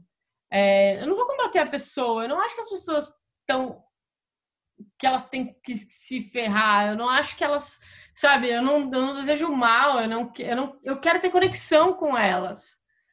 E isso não vai fazer com que eu como uma mãe que quer o melhor para o filho, né? E aí, inevitavelmente, você tem que assumir esse, esse papel de que talvez a mãe possa errar do que é melhor para o filho ou não, mas como a mãe quer melhor para o filho, eu vou manter o meu posicionamento e eu vou tentar entender por que, que, o, por que, que o filho tá bravo comigo, por que ele tá fazendo aquilo né? E não me coloca no papel de mãe, de ai, uma arrogância, como se eu fosse a pessoa que é a única que está sabendo o que tem que acontecer. Não, mas é, é diante dessa realidade, do que a gente sabe que é o melhor para essa realidade de agora. E você trouxe, Carol, muitas coisas assim que, na verdade, eu, eu fico pensando, né? a gente está falando sobre comunicação, mas muito do que você trouxe é, é uma coisa antes da comunicação antes de a gente estabelecer um diálogo. Então, assim, se eu vou estabelecer um diálogo com você, eu minimamente tenho que ter, vou citar algumas coisas que vão vir agora do que você falou, sei lá, essa disposição, por exemplo, de lidar com a vergonha para mudar de opinião, essa maior regulação emocional, um equilíbrio emocional é, bom, uma aceitação maior da complexidade, da realidade. Queria que você comentasse um pouco mais isso, assim, do, do que, que você considera que são essas qualidades ou esses atributos anteriores que a gente deveria cultivar, praticar, para depois poder falar em qualquer tipo de, de comunicação, assim, de, de, de diálogo que você enxerga. Sim. Então, eu acho que uma pergunta muito boa, muito boa, para qualquer pessoa que queira praticar comunicação não violenta, empatia, é qual é o limite entre eu e o outro? E é uma pergunta para a vida, assim, uma pergunta que talvez nunca seja respondida, mas que vai levar a gente para um lugar bem interessante. É, vocês que são praticantes do budismo, então, né? Vai que vai. Tipo, onde que é, onde que tá o eu? Onde que tá o outro, né? É, porque a minha empatia, eu percebo que a minha empatia termina quando eu acho que o outro passa os limites. Quando eu acho que o outro tem que olhar para mim, não sou mais eu que tenho que olhar para o outro. Então, essa pergunta, qual é o limite entre o outro, ela é maravilhosa. E aí, e se eu for me percebendo ao longo da, das situações e das relações, porque já tiveram momentos que eu pensei assim, não tenho mais nada para oferecer. E essa pessoa ainda está demandando de mim emocionalmente. E eu pensei que eu não tivesse mais nada. E aí, de repente, eu falei, peraí, vamos lá. O que está acontecendo com essa pessoa? E aí, no final, me surpreendi. Eu tinha algo para oferecer. De onde que vem isso que eu tenho para oferecer? Às vezes eu acho que vem do outro, do outro me dá alguma coisa. Mas aí, se eu passo por uma situação dessa, que eu acho que eu não tenho mais nada para oferecer, eu consigo oferecer, de onde veio? Então, qual é o limite entre eu e o outro? E aí, tudo que está por trás disso, tudo, assim, o que é tudo que me ajuda a ter mais espaço, né? Nossa, tanta coisa me ajuda a ter mais espaço. Por exemplo, sentir fome não me ajuda a ter mais espaço. Estar tá com muito sono não me ajuda a ter mais espaço. Mas estudar mais sobre a compaixão me ajuda a ter mais espaço. Tá perto da natureza. Eu, eu, eu acredito em Deus, conversar com Deus, lembrar, nossa, estou viva, né? ter minhas práticas espirituais, me ajuda a ter mais espaço. Então, eu acho que muita coisa pode ajudar. E eu acho que principalmente as coisas que fazem a gente ter uma perspectiva mais ampla do que é a vida e do que significam as relações na nossa vida, da importância que as relações têm na nossa vida, né? Então, a gente existe em relação. Então, essa é a importância das, que as relações têm na nossa vida. E aí, tudo que eu faço que me deixa mais disposto a essas relações, tá ótimo. Né? E aí, cada pessoa sabe o que é que elas fazem. E eu tô começando a suspeitar que eu não sei se é uma coisa tão peculiar do nosso tempo, mas, né, nós somos seres desse tempo. Mas eu tô começando a suspeitar que tá meio difícil de viver distraído, assim. De acordar e, e assim. Sem nenhum preparo, sem nenhuma prática. Né? Que eu acho que fica o, fuzil queima mais rápido se for assim. E aí, então, a gente começar o nosso dia, ou em algum momento do nosso dia, não precisa ser o milagre da manhã. Ai, é tão difícil falar as coisas hoje em dia, não parecer que você está pressionando as pessoas a ter uma performance, né? Mas em algum momento se conectar com com a sua própria vida, né? Tipo, nossa, tô aqui vivo, tem aí um monte de gente viva, o que que isso significa para mim? Né? O que, eu quero fazer com essa energia? E aí eu acho que cada um sabe responder melhor, assim, sabe? O que que faz brotar um pouco mais dessa energia e dessa disposição. Mas eu fiquei feliz que você captou que tem esse, esse sabe, um monte de coisa antes que acontece. Porque a, a, comunicação ela é só a cereja do bolo, é só o final que vai sair da tua boca. É muito trabalho interno, né, sendo feito. Muitos anos de conhecimento acumulado, muita prática de experiências vividas assim. Sim, e não só isso, é, é, maravilhoso isso, porque isso me leva, porque a gente para ir sempre do micro para o macro, assim, né? Ontem mesmo, uma coisa que eu, que eu conheci ontem no, no, no, no curso que eu estou fazendo, que a gente viu um vídeo da Tânia, Tânia Singer apresentando um pouco a neurociência da compaixão. E aí nesse uhum. vídeo ela traz um pouco um estudo que eles estão fazendo, um estudo longitudinal assim de é, nove meses com grupos de pessoas que basicamente o que eles estão querendo avaliar é o quanto que certas práticas estimulam comportamentos pró-sociais. Para isso, depois dos resultados, um pouco desses estudos servirem para política pública, por exemplo. Ah, que legal! Então, eles, eles separaram alguns grupos, né? E aí, ah, o primeiro grupo vai fazer um pouco de prática de atenção. Eles têm três grupos de prática, uma coisa bem específica, lá, o modelo que eles que é um modelo que o Mathieu Ricard está tá apoiando a desenvolver, é uma coisa bem específica, assim, são práticas de é, práticas de, de, atenção, né, seria uh, práticas de troca de perspectiva cognitiva, então uma coisa, não ficou necessariamente claro o que, que isso significa, é, porque depois tem o eixo da, das práticas de compaixão, de bondade amorosa, que a gente colocaria mais ali, que é essa empatia mais, é, essa ressonância, digamos assim, mais de sentir, e aí tem esse lado mais cognitivo que eles chamam, é um modelo um pouco próprio ali, eu até quero estudar um pouco mais. Mas estou trazendo isso porque depois eles foram estudar ao longo do tempo como que as respostas pró-sociais das pessoas com os experimentos que eles puderam fazer e tal foram, é, como que as pessoas foram respondendo a essas práticas. E, obviamente, né, assim, é, a, a, essas, as práticas de atenção por si só mostraram poucos resultados, nesses, né, por enquanto, na amostra que a Tânia apresentou, mas aí essa troca de perspectiva dá um salto nesse tipo de comportamento. Essas práticas de compaixão e bondade amorosa, é, de empatia, dão um mega salto né, nesses comportamentos. E aí, por que que ela termina a fala assim? Por que que a gente está querendo estudar isso? E a fala dela é porque a gente quer alimentar políticas públicas que estimulem de alguma maneira que isso seja possível de ser feito.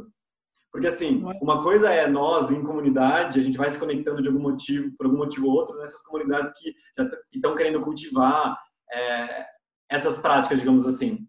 Mas, e no geral? E essas coisas estruturais que poderiam ser feitas, que a gente não considera duas coisas. Uma, que isso são práticas, então, é uma coisa que ela fala, assim, que isso é prática. E a Giane, às vezes, também sempre reforça isso, né? É, é, essa, esse viés de que a gente não vai de uma hora para outra, é uma, é uma prática, é um exercício mesmo, é um cultivo, tudo isso que a gente está falando. Isso por um lado. E por outro, a influência dessas estruturas dentro da interdependência das variáveis infinitas que tem, para a gente poder ter uma comunicação, e não só para a gente poder ter uma comunicação que seja não violenta, do modo como a gente está descrevendo, mas que a gente possa ter as coisas anteriores que preparam dentro disso, tem muitas coisas estruturais da sociedade ou de política pública, de condições de vida das pessoas que permitem que isso aconteça. Então, se nas é. escolas, o Alan se fala, por que, que, as escolas não têm treino de atenção desde o pré? Por que, que desde o pré as, não tem 15 minutos de prática de, de atenção ou de relaxamento nas escolas? Como é que a gente quer chegar hoje numa base que essa é a interdependência, que isso não é estimulado, que a gente não cultiva isso de modo nenhum, como é que a gente quer chegar hoje com uma realidade diferente? Então, uhum só eu lembrei disso assim dessa importância desses contextos amplos assim na interdependência que é muito importante que a gente esquece. Nossa total. E de mudar as estruturas mesmo né? Porque senão é isso. Você quer que os professores ensinem empatia. Uhum. professor lá, R$ 1.200 por mês numa sala de aula toda quebrada e e aí ensina empatia agora. Meu vai ser bem difícil. E aí, de novo, isso quer dizer que esse professor não tem o potencial de ser empático? Isso quer dizer que não. Mas, isso quer, mas a gente não está é, criando o ambiente favorável para a empatia acontecer. Então é que nem. É, acho que a Giane fala isso também, não é ela? Da, da planta, que você não faz uma planta crescer, você cultiva o ambiente para que a planta cresça. E com a colaboração é muito isso. Colaboração, empatia, né? Então, você também ter um ambiente que favoreça a, a, empatia acontecer. Então, muito legal esse, esse estudo. A Tânia, inclusive, foi a neurocientista que, junto com, com o Mathieu, descobriu que existem circuitos neurais diferentes para empatia e para compaixão, né? Isso, isso. Inclusive foi nesse estudo que ela estava falando sobre isso, na verdade. Foi um, um é. vídeo resumindo isso, assim. É, que ah. ela apresentou no, no Fórum Econômico Mundial, inclusive, que eu achei mais espetacular, assim, de, ser...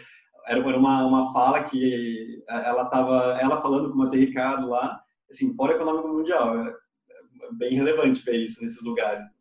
É, então, aí, isso que é legal a gente percebendo também, né? Por exemplo, se me fala isso, me dá um negócio ah, nossa, então, então o mundo talvez esteja indo para um lugar bom, né? Aí você vê outra coisa, você vê o. Não, vamos liberar, abrir o Brasil. Aí você, putz, o mundo tá indo. Então, é, é bem importante a gente olhar para isso também, sabe? Porque é isso, é, a gente tá se. fazer disso uma prática também. Então, para onde que o mundo tá indo afinal? Não, continua acontecendo tudo isso junto, sabe? E eu não estou falando isso para a gente ficar paralisado, então tá tudo bem. Não, mas só para a gente perceber isso acontecendo e perceber como é que a gente fica. Porque se a gente vai percebendo isso, a gente já pode acordar sabendo que isso vai acontecer. E aí, quando isso acontecer, a gente não tá mais tão preso na, na reatividade daquele momento. Você sabe que isso vai acontecer. Né? É, eu não sei se pode fazer uma pergunta para vocês ou se é melhor fazer depois, mas é uma coisa que eu queria perguntar para vocês. Eu nem sei se vocês vão querer deixar no podcast ou não, sei lá. Faz e a gente depois uh, manda bala. A gente vai avaliar se ele responde ou não. É. Tá, deixa eu ver se eu vou conseguir fazer bem a pergunta. Porque o podcast chama Coemergência, né? Então tem essa. Uh, imagino que seja por conta do princípio budista, né? Da, da realidade emergente, nada é sólido por si só, então. É, e aí tem esse conceito da pós-verdade, né? Então, do que a pessoa enxerga do mundo e é, o, e é a maneira como ela vai enxergar a realidade. Então, uma coisa eu vejo que faz total sentido, o conceito de coemergência, e outra coisa eu vejo que não faz nenhum sentido, que é essa coisa da pós-verdade. Ah, então se eu tô vendo assim, então é, então é assim que eu vejo. Mas eu, eu consigo entender como que as pessoas conseguiriam misturar também os dois conceitos e fazer um, um caldeirão só. Como que vocês fariam essa diferenciação? Para as pessoas não entenderem que o conceito de coemergência poderia justificar essa atitude de, ah, se eu acredito, se eu vejo assim, então é assim. Marcos, é contigo. Carol, ele fez um doutorado sobre isso e é budista, então ele é a melhor pessoa para responder. Maravilhoso. Então, um ponto é que eu acho assim: uh, se nada existe independentemente, quer dizer que tudo existe em relação. Uh, se tudo existe em relação, quer dizer que os sistemas podem receber feedbacks. Quer dizer, acontecem coisas em resposta ao que os seres fazem.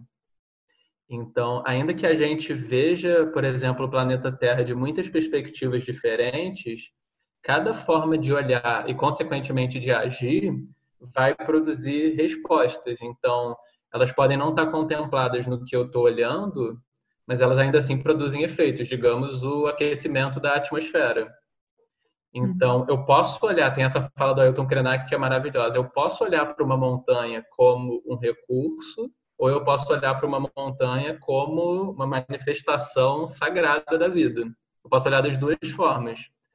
Mas como existe um campo de potencialidades ali, isso vai, isso vai produzir respostas diferentes, uh, vai produzir feedbacks diferentes. E aí o grande problema é quando a gente bloqueia os feedbacks para manter uma perspectiva. Então as perspectivas nos permitem ver coisas diferentes sobre o mundo e também nos permitem não ver coisas diferentes sobre o mundo. Então existem visões mais amplas e visões mais estreitas. Então as visões que, que levam em conta amor, compaixão, por exemplo, elas vão me permitir olhar para uma montanha levando em conta o impacto que esse olhar tem sobre os seres que vivem ali ou sobre os outros seres que vão estar sendo explorados, se aquilo virar uma fonte de mineração, etc. Então, essa riqueza dos olhares quer dizer que a gente pode ver muitas coisas. O fenômeno da pós-verdade, num sentido, ele é o bloqueio do feedback, em vez da perspectiva sobre o mundo ser uma forma de estabelecer diferentes relações com o mundo, de fazer o mundo surgir de maneiras diferentes, ele é uma maneira de ficar só no nível da narrativa. Então ele não estabelece relação. Ele tenta uhum. simplesmente trocar narrativas a cada vez. Aí ferrou. Ai, muito legal. É fechado, né? É isso e pronto, né? Tem que ser assim, não é uma coisa que amplia. E também não tá, não é uma, não é uma visão que está alicerçada na bondade, né? É tipo é. ela. É. Ai, que legal. Muito bom. Eu queria voltar num ponto, e você há pouco estava falando sobre, a gente tinha colocado uma questão sobre isso, sobre essa, essa, essa constatação que somos seres de relação, né? E que o contexto da pandemia deixa isso ainda mais escancarado. Né? Se, se alguém não percebia isso, eu acho que agora está todo mundo meio que, que lidando com isso. Seja porque a gente está sentindo falta do outro, seja porque a gente está no excesso de presença do outro, né? Porque se a gente está seguindo as recomendações de isolamento, é, de certa forma está todo mundo meio preso num cenário físico que dificulta respirar um pouco, estabelecer pausas e quebras no nosso cotidiano, né? É, e na medida que a gente está preso, supostamente, vou pensar, estou pensando numa bolha muito específica, né? Aqui, a gente está isolado é, dentro de casa, algumas pessoas sozinhas, mas algumas pessoas acompanhadas. Né? E acompanhar com do estar acompanhado do outro significa lidar com as nossas próprias questões, assim como as questões do outro. Então, pessoas que têm filhos, que são casadas, ou têm companheiros e companheiras em casa, amigos, né? Na dissidência, são pessoas que estão aí vivendo. Eu não estou na dissidência, né? Eu, eu, eu migrei para a família nesse contexto. Mas, assim, a gente tá, tem muita gente convivendo com pessoas, né? E a gente começa a ver é, coisas surgindo. Na própria China, o número de divórcios aumentou consideravelmente né, nesse contexto de pandemia. Eu conheço é, pessoas que se separaram. Nesse, vamos pensar que a gente está um mês nesse contexto aqui no Brasil, né? Pessoas que se separaram nesse um mês, porque o que eles tinham alinhado de fazer no isolamento foi rompido por uma das partes. Né? Então, é, a, a, o combinado não foi cumprido, digamos assim, não chegaram a um lugar comum. E os filhos estão em casa, tenho amigas com filhos pequenos e que precisam trabalhar, precisam cuidar da casa, precisam cuidar das crianças. Está todo mundo muito cansado. E aí vem o medo do desemprego, ou de perder o emprego. Alguém, algumas pessoas já estão vivendo a própria dor do luto, outras estão, estão com medo de viver né, a dor do luto, não do, o luto, não o luto que a gente está vivendo, todo mundo, das nossas vidas alteradas, mas o luto de uma morte muito, muito, muito, muito próxima da gente, né? E aí, pensando nisso tudo, é, vem a questão: diante de tantas demandas, como descobrir o que verdadeiramente importa, né? Nesse momento. É, que tipo de investigação a gente poderia fazer para compreender o que está se passando com a gente e com o outro? uhum. nesse momento. Que eu acho que era um pouco o que você já estava falando antes, mas com esse outro com quem eu convivo aqui, né? Isso, então, isso. Trazendo para o micro. Sim.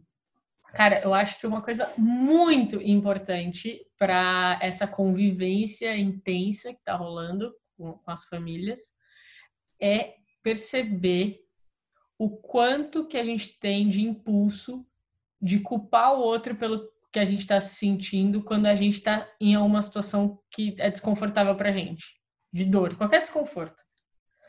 O nosso primeiro impulso é falar: por que vocês? Eu tô assim porque você não fez isso. Eu tô assim porque você fez isso. Então, na nossa fala, a gente terceiriza o nosso sentimento à pessoa. Você é responsável pelo que eu sinto. E isso nossa, isso vai empilhando ressentimentos, assim, uma coisa tóxica, sabe? Então agora é o momento de realmente entender o que causa sentimento em mim não é o outro. O outro é sim um estímulo, porque eu sinto. Mas o que causa sentimento em mim é a maneira como eu interpreto o que o outro está fazendo. Então, é meio que assim, a louça não é o problema. O problema é que existe a louça e existe a gente que tem que se relacionar com a louça. Se eu fosse sujou lavou e você fosse sujou lavou, provavelmente não teria um problema. Se eu fosse tudo bem lavar amanhã, você fosse tudo bem lavar amanhã, talvez também não tivesse um problema. Mas quando eu sou sujou lavou e você tudo bem lavou amanhã, daí eu posso começar a achar que você é o problema e que o outro é o problema. E a gente pode, inclusive, usar a comunicação não violenta de uma maneira que segue os passos, mas não estabelece a conexão. Por exemplo, é, ah, quando eu vejo a louça suja, a minha necessidade é de organização, é de colaboração. E aí eu vou conversar com outro. Então eu não vou culpar outro, eu não vou virar para outro e falar assim: você é um mega de um folgado, não aguento mais. Eu vou usar a CNV. Então eu vou falar: estou frustrada pois preciso de organização. O quanto isso gera conexão para vocês? Você está usando ali a CNV, mas você de fato está priorizando a relação? Ninguém gosta de ser menos importante do que a louça. Então o lance aqui agora é tipo assim, galera, tamo nisso junto. Olha só que louco, a gente briga por causa da louça. Eu, tipo, eu, eu, eu casei com você. Eu quero, eu quero, eu pensei em passar uma vida inteira com você. Eu amo os meus filhos e agora a gente tá vendo por causa da louça. Pera, não é possível. A louça não tem todo esse poder. Então, peraí, olha só. A gente tá brigando por causa da louça. E é, eu, eu preciso mesmo dessa organização. E eu percebo que você quer mesmo. Meu, depois do almoço você quer relaxar, você quer lá jogar seu jogo, ou você quer ver o seu livro, ou você quer ir direto para sua reunião, beleza. Então eu entendo que você precisa e, e, e, eu tô te dizendo que eu preciso, mas eu quero te dizer uma coisa: o mais importante para mim é a gente ficar bem durante essa pandemia. Então, o que será que a gente vai fazer com essa louça? Para que eu tenha minimamente a minha vontade de organização contemplada e você tenha, você sinta que você tem também o seu espaço de diversão, o seu espaço de lazer. O que, a gente pode fazer? Os acordos que a gente tentou fazer agora não funcionaram. Aí eu estou colocando a relação em primeiro lugar. Então, tem necessidades que têm a ver com o problema, tem necessidades que têm a ver com a relação. Eu preciso trazer as necessidades da relação em primeiro lugar. É primeiro conexão para depois resolver. Porque se eu falo assim, estou frustrado, depois preciso de organização, então você pode lavar a louça agora? Isso não é CNV. Isso é uma ordem disfarçada de estou falando de mim, não jogando em você. Mas então tem que vir essa, essa vontade mesmo verdadeira de se conectar, sabe? É, e, as, e as pessoas elas caem muito fácil assim nesse jogo de pontos. Quantas pessoas desconfiam que o parceiro ou a parceira não quer o melhor? Meu filho faz as coisas para me atazanar. Né? A gente acha isso, a gente, realmente a gente acredita nisso. Aí se a gente, a gente tá em isolamento por não sei quanto tempo com, com um filho que a gente acha que vai fazer as coisas para atazanar a gente né? Então é, é, complicado, a gente precisa mudar a nossa visão e precisa lembrar, gente, estamos junto, vamos fazer isso ficar bom para todo mundo. Eu me importo com vocês, aí eu me importo comigo também. Então vamos ver. Então é, é um momento ótimo, tá, tá. Vamos conversar. Que acordo a gente pode fazer para ser uma melhor quarentena para todo mundo? E também está disposto a rever esse acordo, se necessário, né?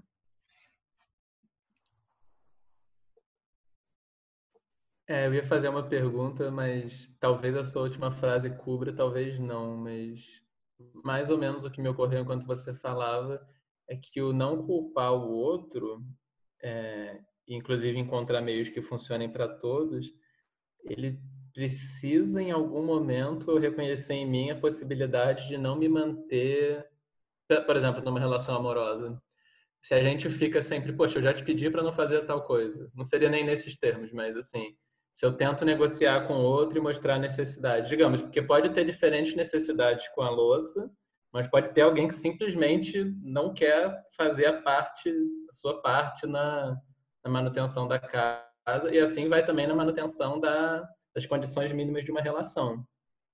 Então, esse não culpar, em alguma medida, ele necessita o reconhecimento de que eu não estou totalmente preso ali. E, inclusive, no contexto de uma pandemia, isso é um pouco mais difícil de pensar, porque fisicamente a gente tá, né? Sim. Mas isso tem, tem eu não, não consegui formular tão bem, mas a pergunta vai ser essa: tem a ver? eu acho que tem a ver.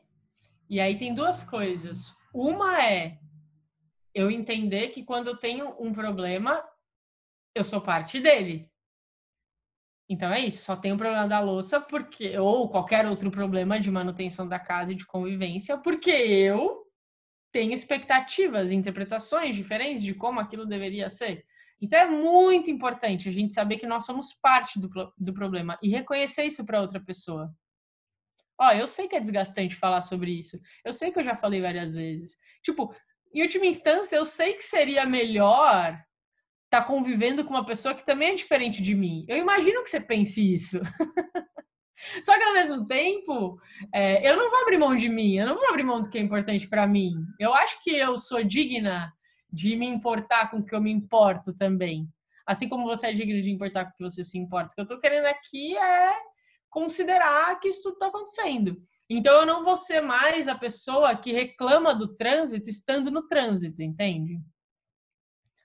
Eu vou ser a pessoa que sabe que faz parte do trânsito mas que sabe que faz parte do trânsito por, por algum motivo, né? Por, tem um motivo de estar ali. Então é meio que isso, assim, trazer tudo isso para a mesa, assim, trazer todas essas cartas e também ter alguma consciência de quando isso está chegando no limite do, do abusivo, também é uma linha muito tênue. Eu não sei se dá para falar assim numa cartilha do quanto que isso é abusivo, mas se a pessoa realmente não colabora em nada com a manutenção da casa, você já teve diversas conversas com ela e ela não faz mesmo, nunca. É, daí sim, daí é importante você pensar, eu quero estar nessa relação que realmente não, não, não tem uma, uma colaboração, extrapolou um, um limite, assim, extrapolou de onde eu queria estar, né? Então tem essa coisa do, do feedback do outro também. O que eu percebo é que as pessoas acham que já conversaram sobre tudo quando elas não conversaram desse lugar de abertura e de empatia. Elas acham que já deu de conversar muito antes de já ter dado, ou dela ter se disposto de fato a ter um diálogo com o outro. Mas eu sei que é verdade também, que às vezes você quer ter um diálogo com outro, né? Porque não é, não é porque eu tô com essa abertura toda, com essa disposição, que nem por isso as relações ter, não terminem, né? Eu, eu já eu já fui, eu já tive uma união estável e terminou, e depois que eu já era praticante CNV. Então, é, não é isso que garante, né, que não exista mais nenhum divórcio depois da pandemia. Mas que com certeza evita um bocado de divórcio. Inclusive, eu estou agora me formando em mediação de conflitos e o estágio é no fórum, e é um fórum que tem uma vara da família. E aí, cara, é, é, isso, assim, tipo, é o dia inteiro você vendo o quanto as pessoas querem que o outro escute ela, sabe? Você fica ali duas horas, ele se atacando, se atacando, aí você vai tirando uma camada, tirando outra camada, você vai refletindo. Eu tô entendendo então que você tá falando isso, que você queria é, ser reconhecida nesse sentido, né? E você gostaria de. Aí eles começam a se escutar através, através do que o mediador tá falando, né? E aí, aí você fala, nossa, tudo que eles queriam era isso. Era ser de fato escutado. Então eu, acredito muito também, sabe? Por, por todo o perigo que essa bandeira do diálogo traz de ah, acabar caindo numa relativização absurda, tal. É, eu acredito muito assim que que ajuda que ajuda muito as nossas vidas, sabe? Se a gente tivesse abertura, a gente, a gente, a gente só tem que fazer essas, esse refinamento, né?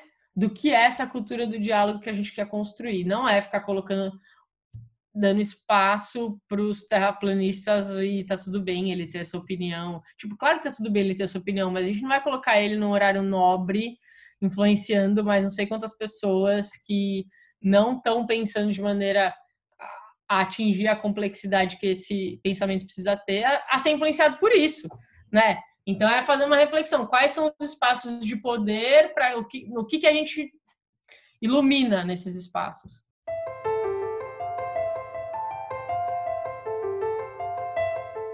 É, a gente costuma ir para uma pergunta que a gente chama de pergunta maluca, que se você ouviu algum episódio nosso, você sabe qual ela é, mas que não tem nada de maluca, na verdade.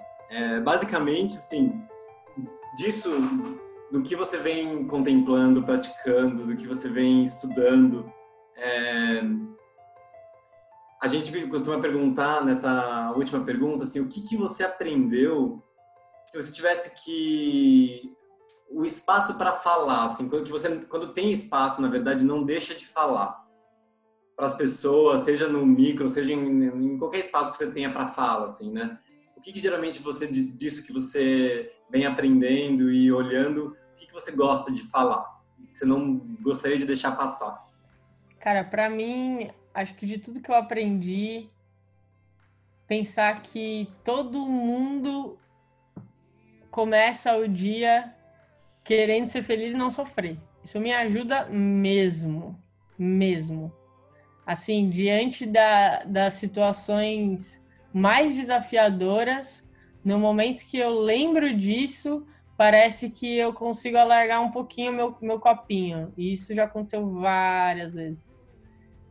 Então, acho que se deixasse esse lembrete, né? E aí, as, e aí as pessoas também se aprofundarem um pouco do que significa isso, né? Do que significa compaixão, do que significa bondade amorosa, que o Gui falou, porque daí essa frase ela vai fazendo cada vez mais sentido, fica mais fácil se conectar com ela, entender para onde ela quer levar a gente, né? Então, essa frase e o convite para aprofundar o que isso significa que é estudando com paixão, e nisso o podcast de vocês está cumprindo um papel maravilhoso, né? Então, escutem os, os outros podcasts. que maravilha! Então, é, é, é, isso, assim, muito feliz, cara, muito alegria, assim, muito obrigado de novo, de verdade. Obrigada. Toda a generosidade, assim. Nossa, adorei. Obrigadão mesmo, gente. Obrigada, cara nos, agora que a gente não tem mais 15 dias, é, se a impermanência permitir, nos vemos logo mais. Beijo. Obrigado, Carol, de verdade. Obrigadão. Boa noite. Boa noite. Boa noite.